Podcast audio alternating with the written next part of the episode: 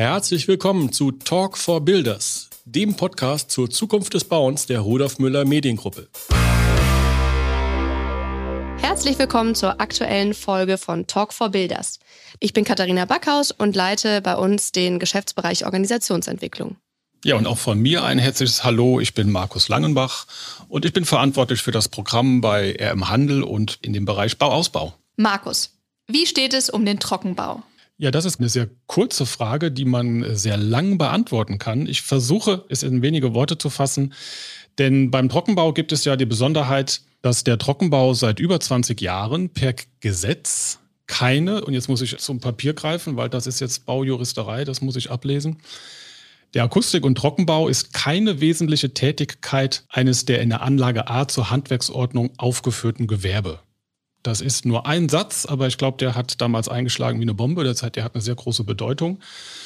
Denn er sorgt einfach dafür, dass der Trockenbau nicht unter die Regeln fällt, wie wir sie in Deutschland in Bezug auf das Handwerk kennen.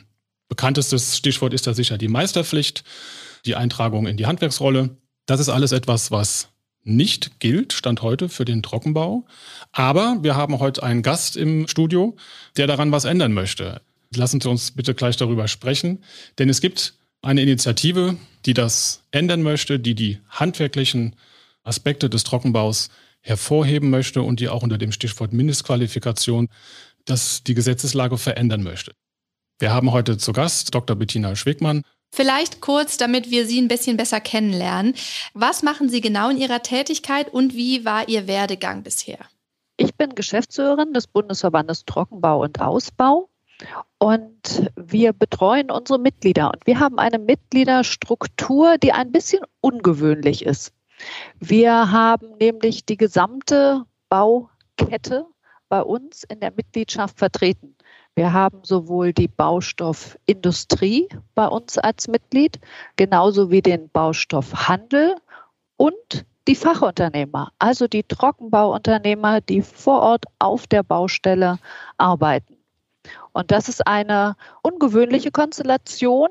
Das ist in den meisten Verbänden so, dass dort nur eine Gruppe vertreten ist. Das bietet bei uns den Vorteil, dass wir eine gute Informationskette haben für die gesamte Baukette. Zu meinem Werdegang.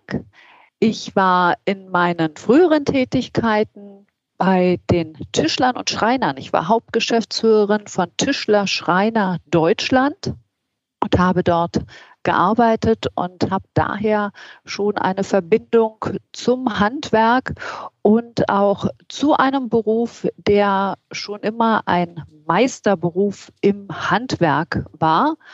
Und auch die Tischler und Schreiner haben Trockenbau in ihrer Meisterprüfungsverordnung. Sie sind also vom Fach. Sie wussten schon, auf was Sie sich einlassen, als Sie mit dem Trockenbau begonnen haben. Ihre aktuelle Tätigkeit. Können Sie uns mal schildern, wie Sie so den Stand wahrgenommen haben oder wie Sie die letzten 20 Jahre sehen, diese Veränderung, die mit dem Gesetz ausgelöst wurde? Was hat da stattgefunden? Wie, wie bewerten Sie das?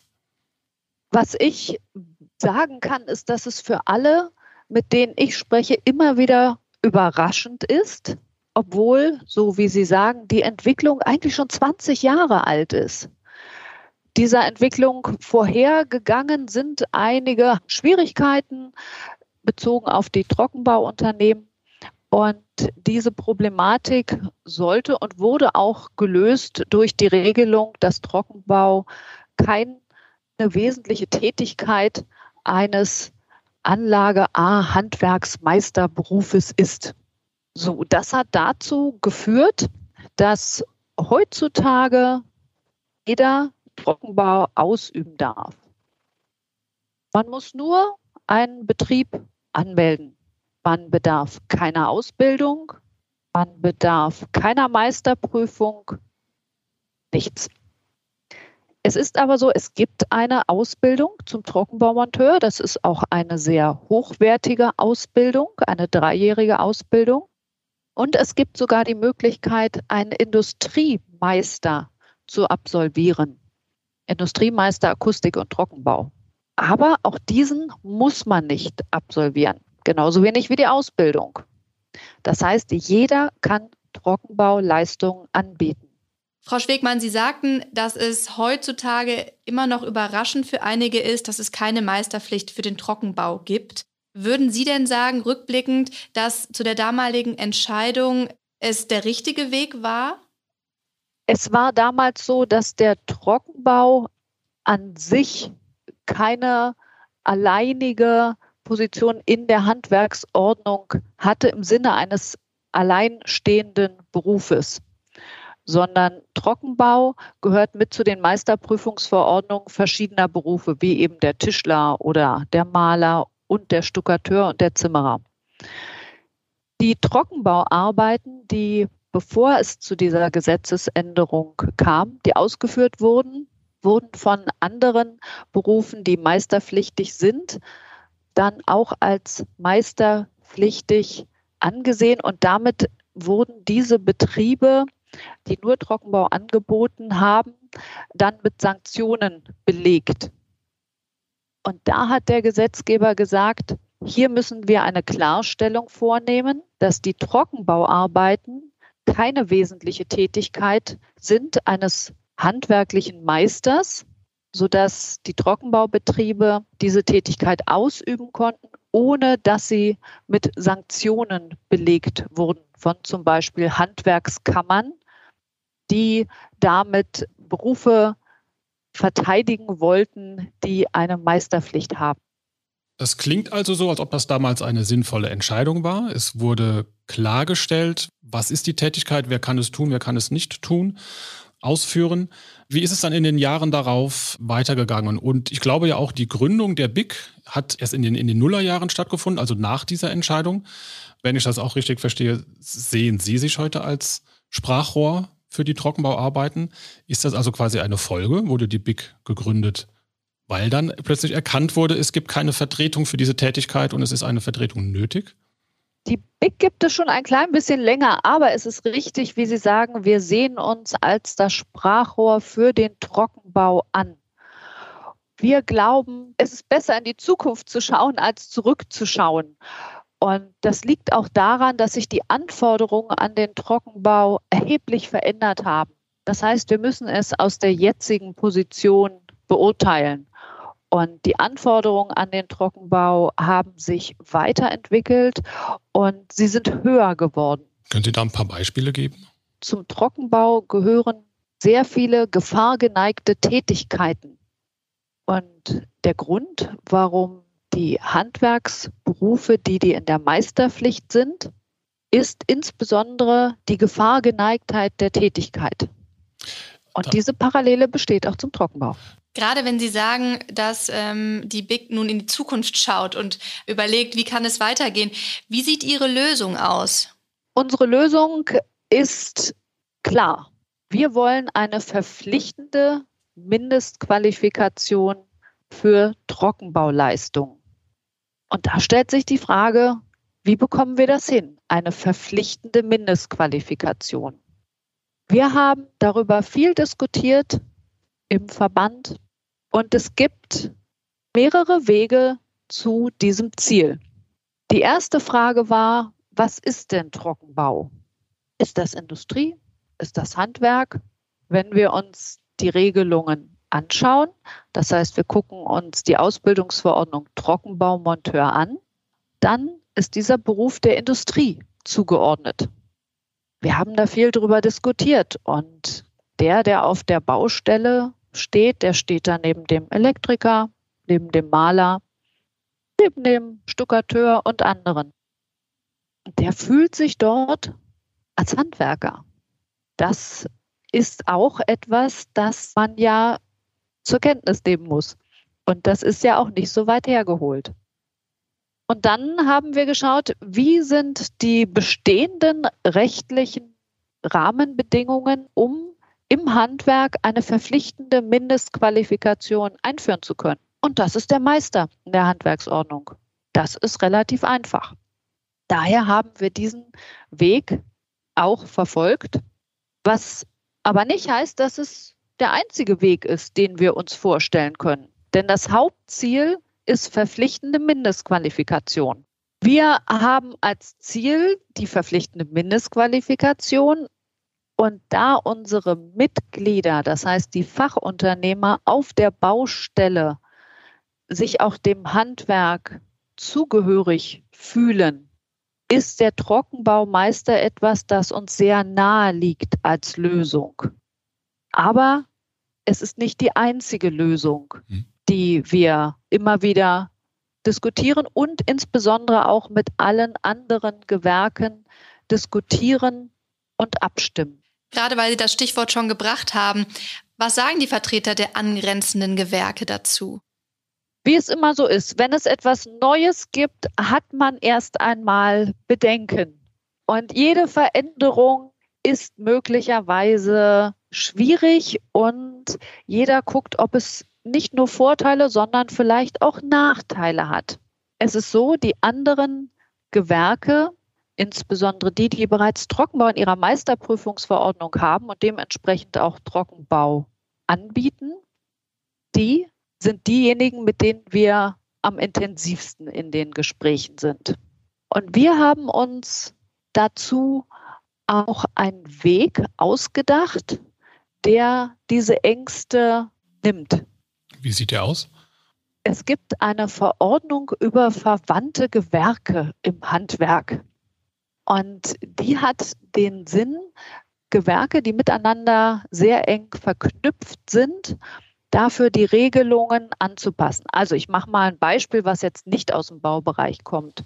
Der Bäcker ist mit dem Konditor verwandt und der Konditor mit dem Bäcker.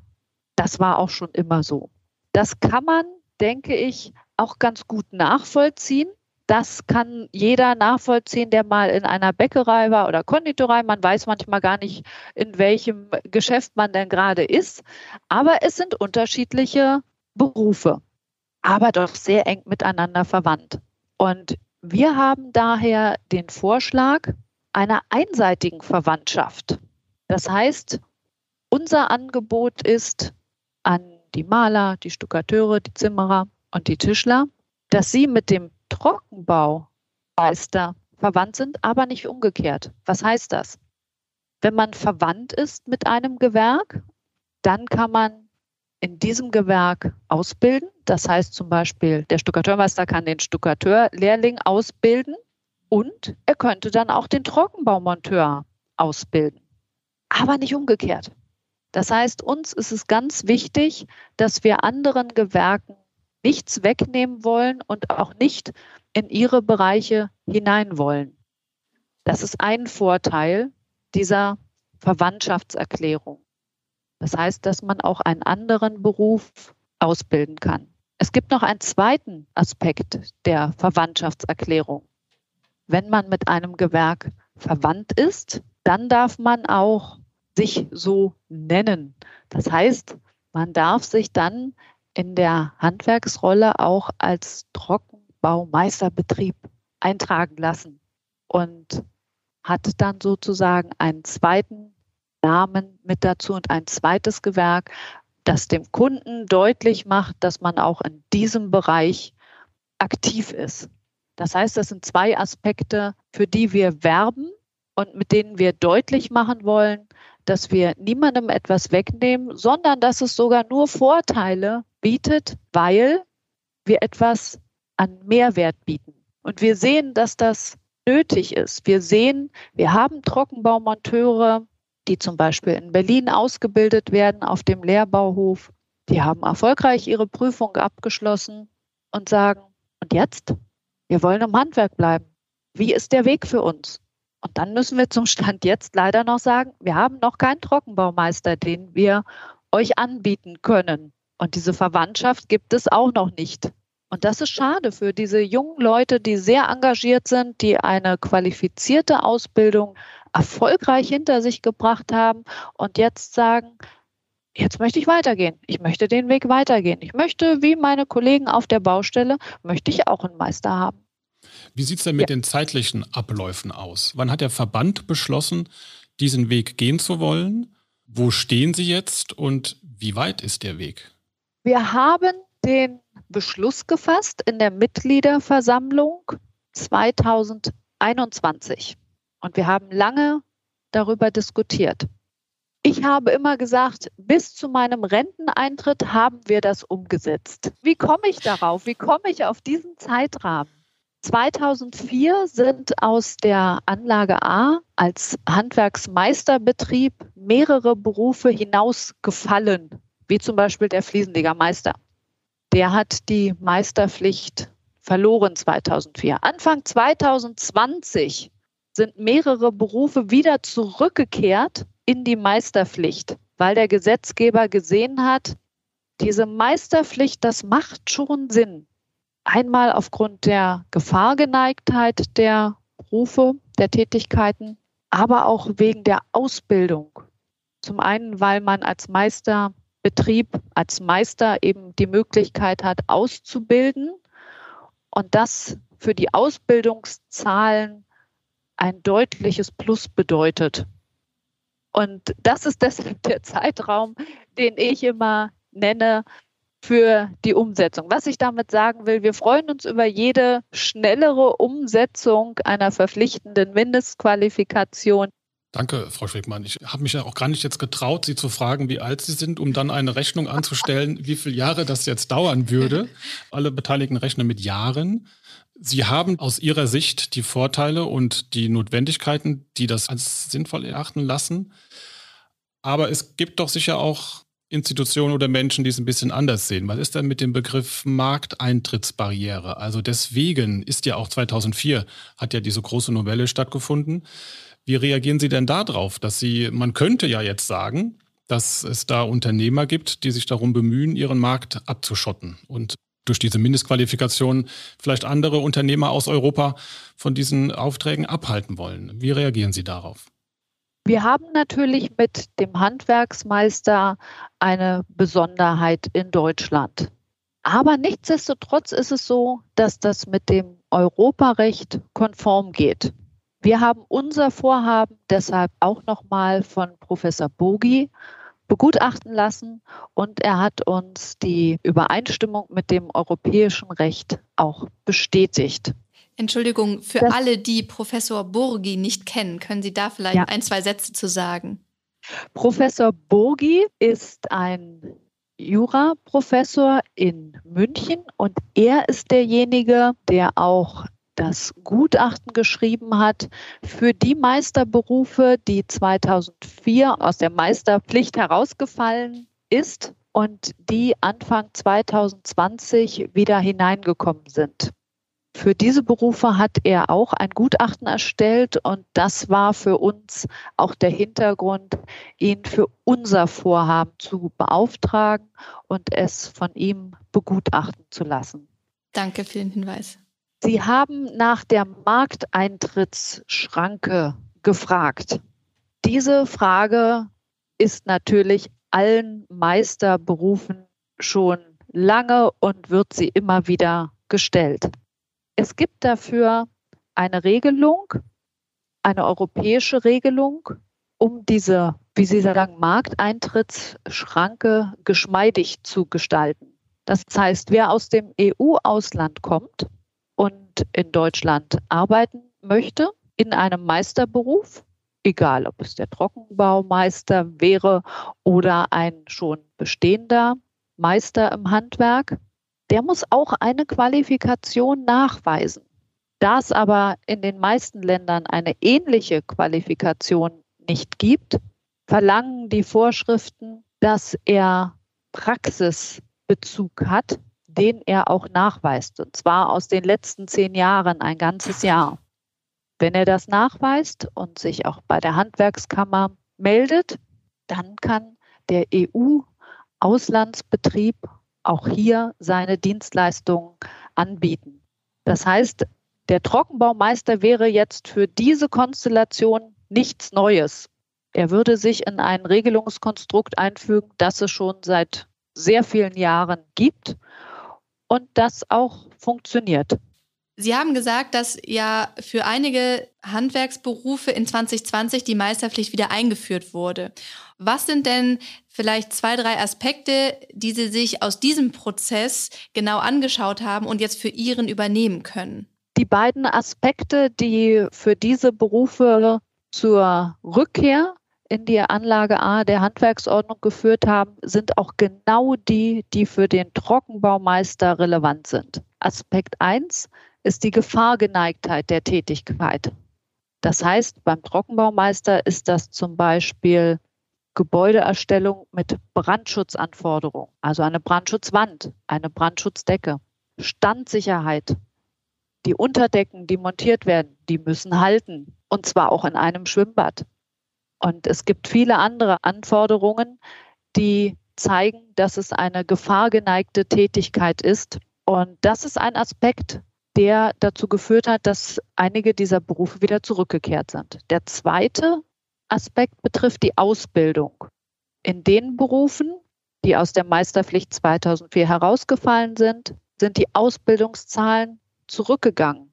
Das kann keiner begrüßen, denn wer keinen Meister hat, muss ja erst auf eine bestimmte Art und Weise eine Ausbildungsberechtigung erlangen. Wer den Meister hat, den Handwerksmeister, da gehört das mit dazu. Und das ist ein weiterer Aspekt, der zur Rückkehr dieser Meisterberufe geführt hat. Denn Ausbildung ist was sehr, sehr Wichtiges und das muss natürlich angeleitet werden von Personen, von Arbeitgebern, die auch die Befugnis und Befähigung haben, auszubilden. Und Sie selbst sind ja vor 20 Jahren nicht in Verantwortung gewesen. Aber gibt es noch Menschen in der BIC, die das damals gut fanden? Das Gesetz von 2000, die dann über die Jahre ihre Meinung geändert haben? Ist es auch innerhalb des Verbandes eine große Diskussion gewesen, was nun das Richtige ist und was nicht? Und ich habe auch ein Zitat noch im Ohr, das war mal auf einer Trockenbauveranstaltung. Da sagte jemand zu mir, was damals geschehen ist, ist das größte Eigentor, was wir uns jemals schießen konnten. Lassen Sie uns da mal ein bisschen teilhaben, wie es innerhalb des BIC aussieht. Als wir 2021 die einstimmige Entscheidung getroffen haben, dass wir die verpflichtende Mindestqualifikation haben wollen, haben wir schon eine ganze Weile diskutiert. Und das ist auch gut und richtig so. Und wir diskutieren auch innerhalb immer weiter. Denn die Anforderungen verändern sich auch. Warum haben wir so viel diskutiert? Es gibt einen Aspekt, über den wir am allermeisten diskutiert haben. Und zwar ist das der Einsatz der Nachunternehmer. Natürlich werden im Trockenbau wie auch in vielen anderen Gewerken Nachunternehmer eingesetzt. Wenn der Trockenbaubetrieb sich gründen kann ohne jegliche Qualifikation, kann er auch Nachunternehmer beschäftigen, die keinerlei Qualifikation bedürfen. Wenn aber der Trockenbaubetrieb für Trockenbauarbeiten eine Qualifikation braucht, weil es gefahrgeneigte Tätigkeiten sind, dann braucht auch der Nachunternehmer eine Qualifikation. Und das ist eine Hürde, über die mussten wir alle springen. Und sind wir gesprungen. Denn es ist natürlich so, die Nachunternehmer üben ja auch gefahrgeneigte Tätigkeiten aus. Also brauchen sie auch eine Qualifikation. Was an der Stelle aber auch immer sehr wichtig ist und was für die Diskussion dann auch einen ausschlaggebenden Aspekt hatte, ist, es gibt natürlich, wie auch in den anderen Meisterberufen, einen Bestandsschutz für alle bestehenden Trockenbaubetriebe. Alle, die jetzt einen Trockenbaubetrieb haben, müssen keine Meisterprüfung nachmachen. Keiner muss eine Meisterprüfung nachholen.